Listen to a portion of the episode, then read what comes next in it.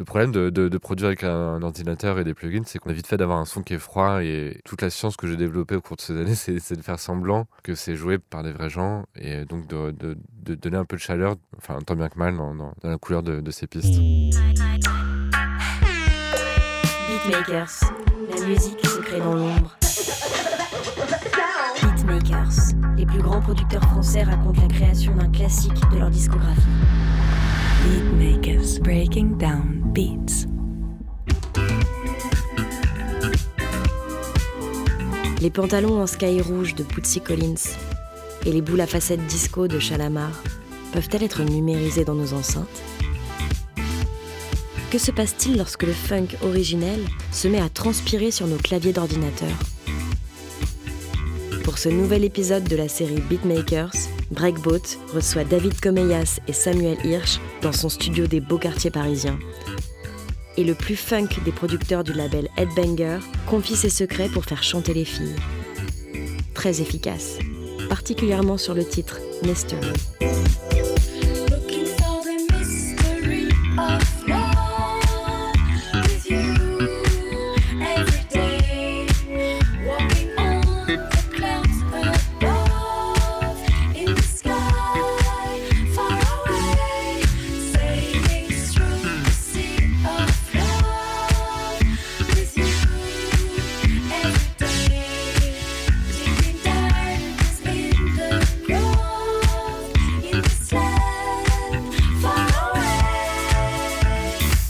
C'est Breakboat. Je fais de la musique euh, depuis euh, 10 ans sur le label Headbanger euh, Records. Euh, voilà, j'ai sorti deux albums sur ce label et pas mal de maxi, quelques morceaux sur des compilations aussi, dont euh, celui dont on va parler aujourd'hui, Mystery. Et donc sur ce morceau, on a travaillé avec euh, David Berland qui est ici présent Bonjour. et Capucine Delabie qui est aussi présente ici avec nous, qui chante donc euh, euh, sur le morceau. Salut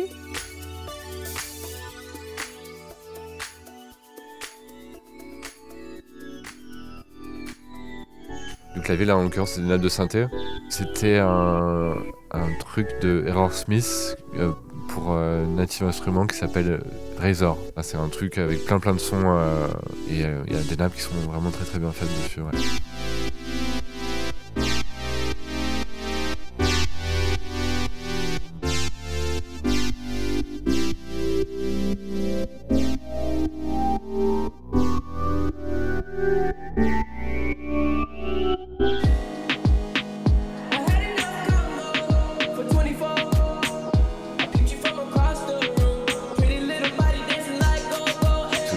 De, nappes euh, et de trucs un peu vaporeux, c'est quelque chose qui est effectivement assez euh, à la mode euh, depuis quelques années.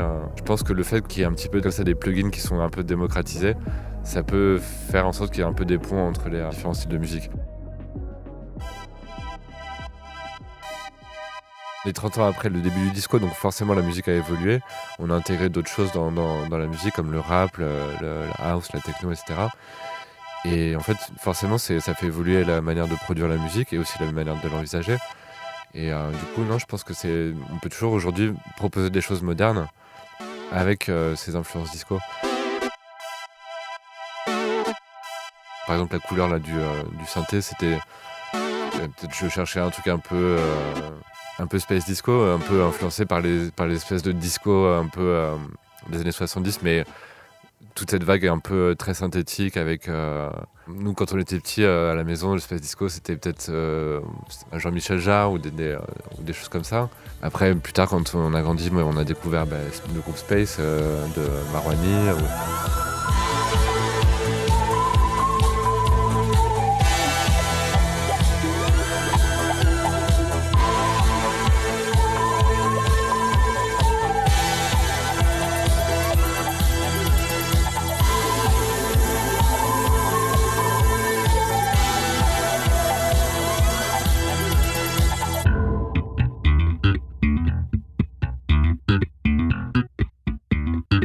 Élément, souvent, c'est la, c'est la basse.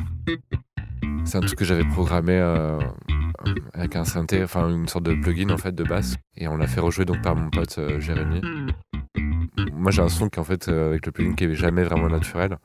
Et lui, il arrive à, rendre le truc hyper naturel et, très chaud. Et, c'est vraiment ce qui manque en général dans mes productions. C'est euh, le petit truc qui fait que ça rend le morceau vivant. Ouais, là, c'est plus funk à- un peu à, l'ancienne. Euh, George Duke ou des choses comme ça. Très clinquant aussi.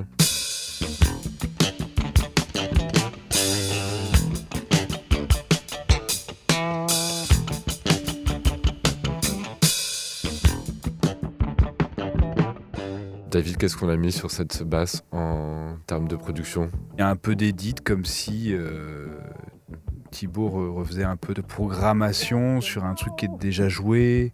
Donc ouais, ça fait des allers-retours. Ça redonne un peu d'électro dans, l'acoustique. Enfin voilà, il y a toujours un va-et-vient entre une progra, un truc qui est rejoué, puis finalement on, le reprogramme à moitié, puis Je pense que c'est une musique qui vraiment nécessite les deux en fait. Enfin, de la manière dont c'est fait, ça nécessite, vraiment les deux. Euh, la machine et les instruments.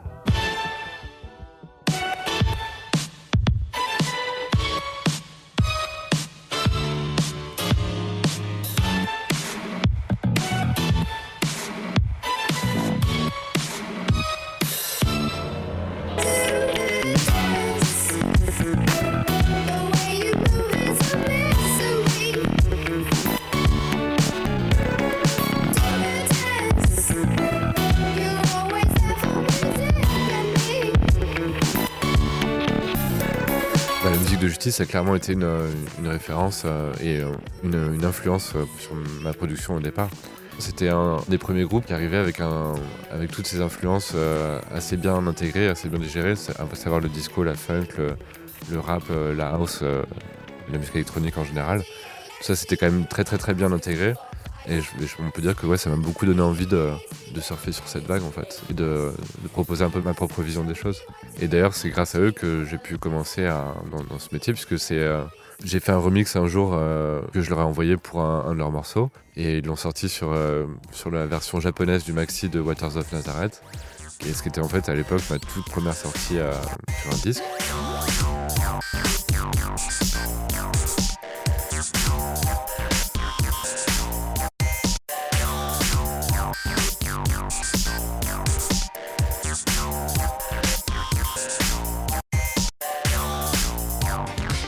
J'ai complètement changé de métier euh, quasiment du jour au lendemain. J'ai, bah, à partir du moment où je me suis rendu compte que je pouvais payer mon loyer avec la musique, c'est-à-dire que j'ai arrêté de, de faire euh, mon métier, quoi, qui était donc de faire du graphisme euh, pour euh, des agences de publicité.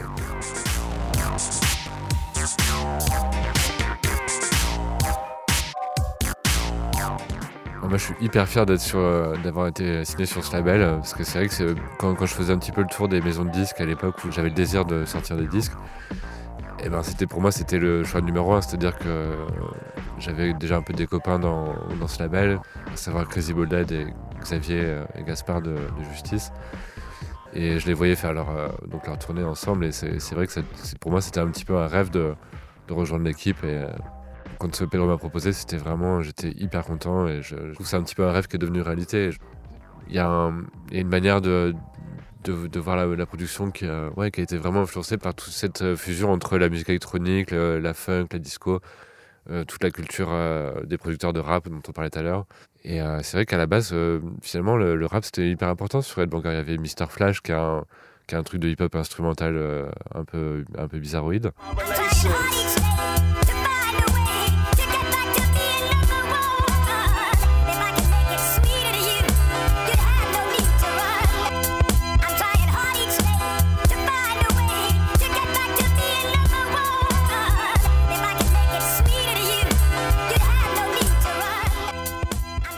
Y a aussi Mehdi évidemment, qui est un petit peu le pont euh, idéal entre la culture électronique et la culture rap.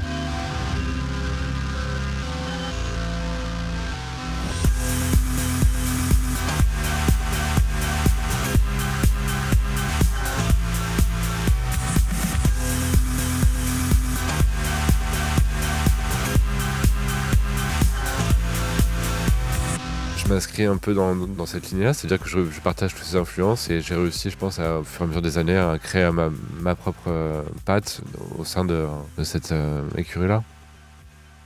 Je suis su- surtout connu pour le morceau Baby I'm Yours euh, qu'on a sorti en 2010 avec Irfan.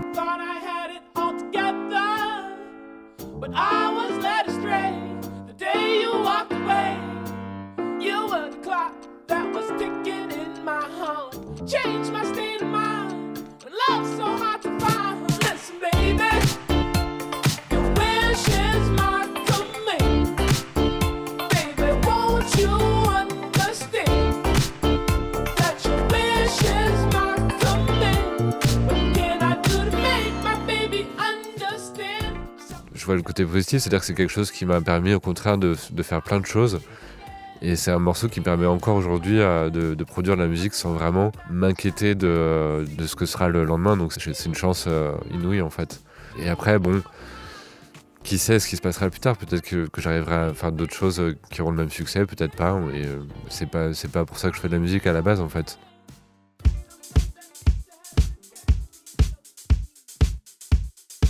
C'est vrai que les programmations de batterie chez Breakboat, c'est pas, c'est très très droit. En fait, j'aime bien euh, faire des trucs qui sont assez droits pour justement laisser la place euh, pour faire groover les autres éléments. Plus on a un truc qui est binaire au, centre, et plus ça permet de rajouter des éléments autour qui sont, euh, qui sont en décalé, qui permettent de créer ce qu'on appelle aux États-Unis le groove, et qui permet donc de faire danser les gens.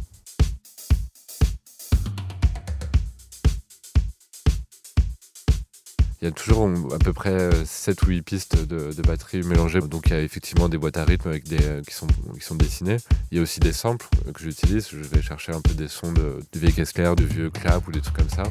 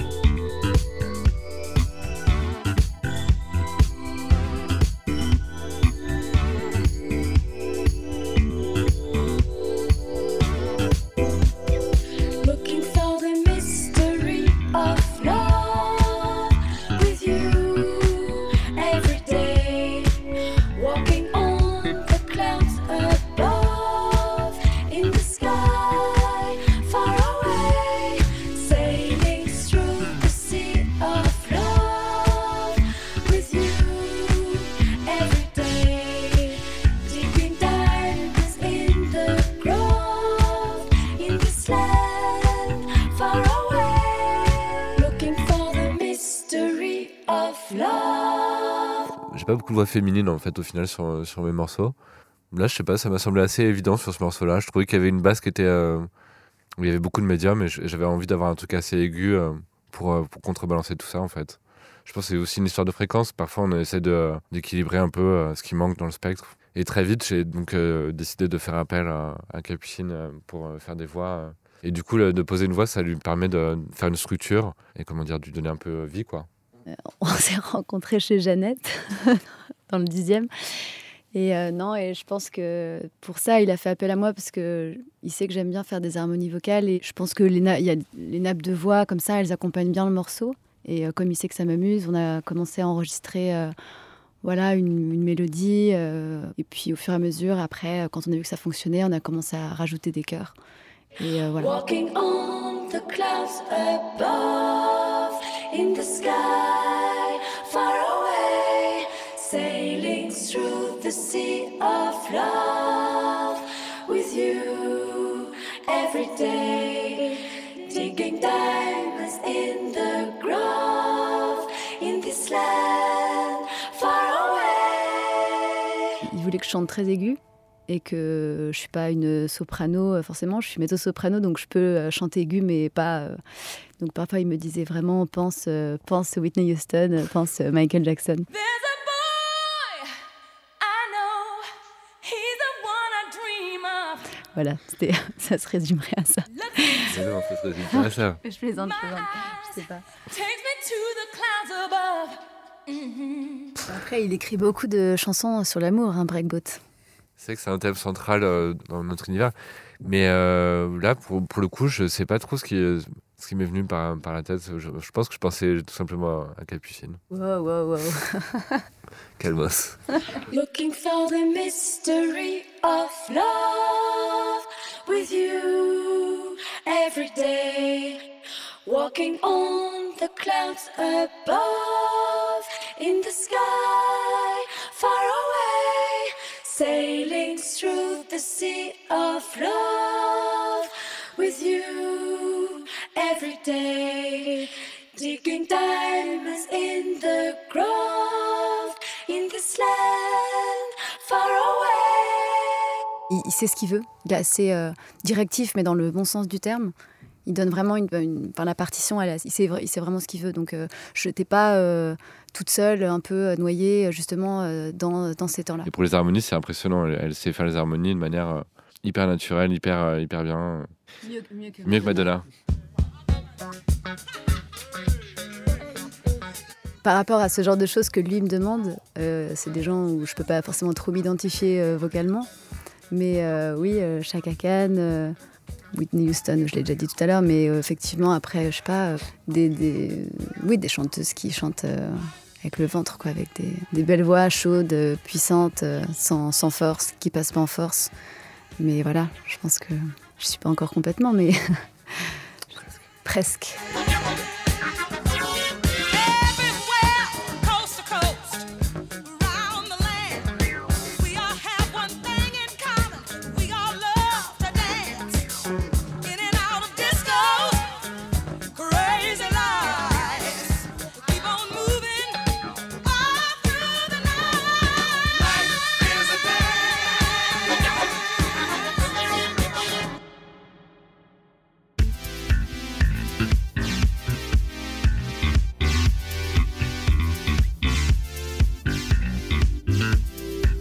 Fait, c'est un, des morceaux que je joue le, plus souvent en, DJ set parce que justement, je trouve que on a, atteint un, truc sonore que, je trouve euh, particulièrement satisfaisant. J'aime, bien le, spectre du morceau. Je trouve qu'on entend tout de manière assez claire. Tous les éléments sont assez clairs. Et en même temps, comme disait tout à l'heure, David a une forme de, puissance en bas qui fait qu'on peut euh, danser et le passer en club. Et de manière sonique, je trouve je, suis bien plus satisfait de, ce morceau que, de mes premières productions, par exemple sur euh, Side. J'essaie de faire des choses qui sont à la fois euh, ouais, agréables à écouter euh, sous la douche euh, ou le matin quand on se réveille. Et en même temps, c'est vrai qu'on peut aussi commencer un set avec ça. Après, jouer à 3h du matin dans, un club berlinois, je pense pas que ce soit vraiment l'idée de la, de la musique, mais pourquoi pas. hein.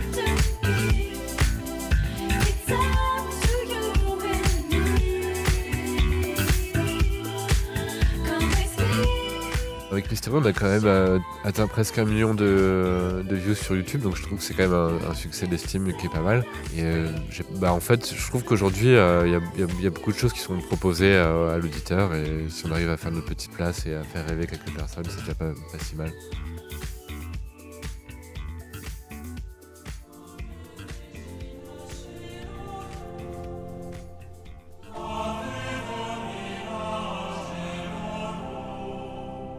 Quand on était jeune, euh, dans la famille Berland, il fallait qu'on fasse un instrument, un sport et euh, du catéchisme. Donc euh, on, a, tous fait ça, donc pas forcément par gaieté de cœur.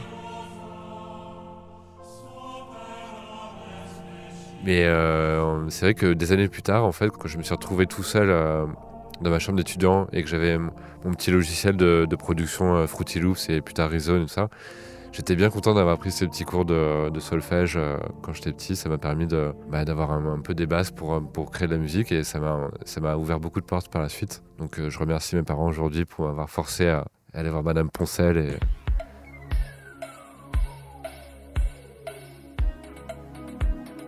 et, donc ça c'est une chose, et puis il y a aussi donc l'influence évidemment de mes grands frères, parce que quand on est petit on regarde forcément un petit peu ses grands frères avec des yeux d'admiration. Et David, je sais que j'ai passé beaucoup beaucoup de temps euh, à écouter donc de la musique euh, disco, enfin funk. euh, dans sa chambre, et pas que, aussi beaucoup de pop. Donc voilà, ça c'est des influences qui resteront toujours. Et, mes parents aussi avaient une collection de, disques parfois un peu, comment dire, éclectique et étrange, mais c'est vrai qu'ils ont, quand même acheté euh, bah, ouais, Jean Chine de, de Jean-Michel Jarre. Papa apparemment a ramené Thriller de Michael Jackson en 83 à la maison en cassette. Donc voilà, des, des choses quand même qui sont pas si négligeables euh, dans notre culture euh, d'enfant.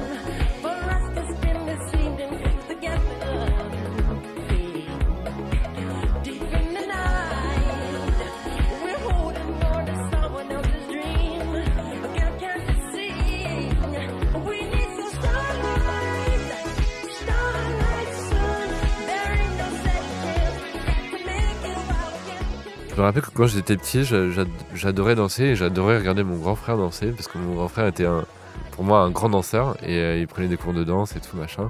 C'est lui qui m'a donné la passion de Michael Jackson et tout ça, regarder les chorégraphies, tout ça. Est-ce que euh, maintenant j'ai- j'aime j'aime- j'aime aller danser en club? Oui. Est-ce que je suis un grand danseur? Non. Euh, mais en tout cas, on s'amuse bien, non?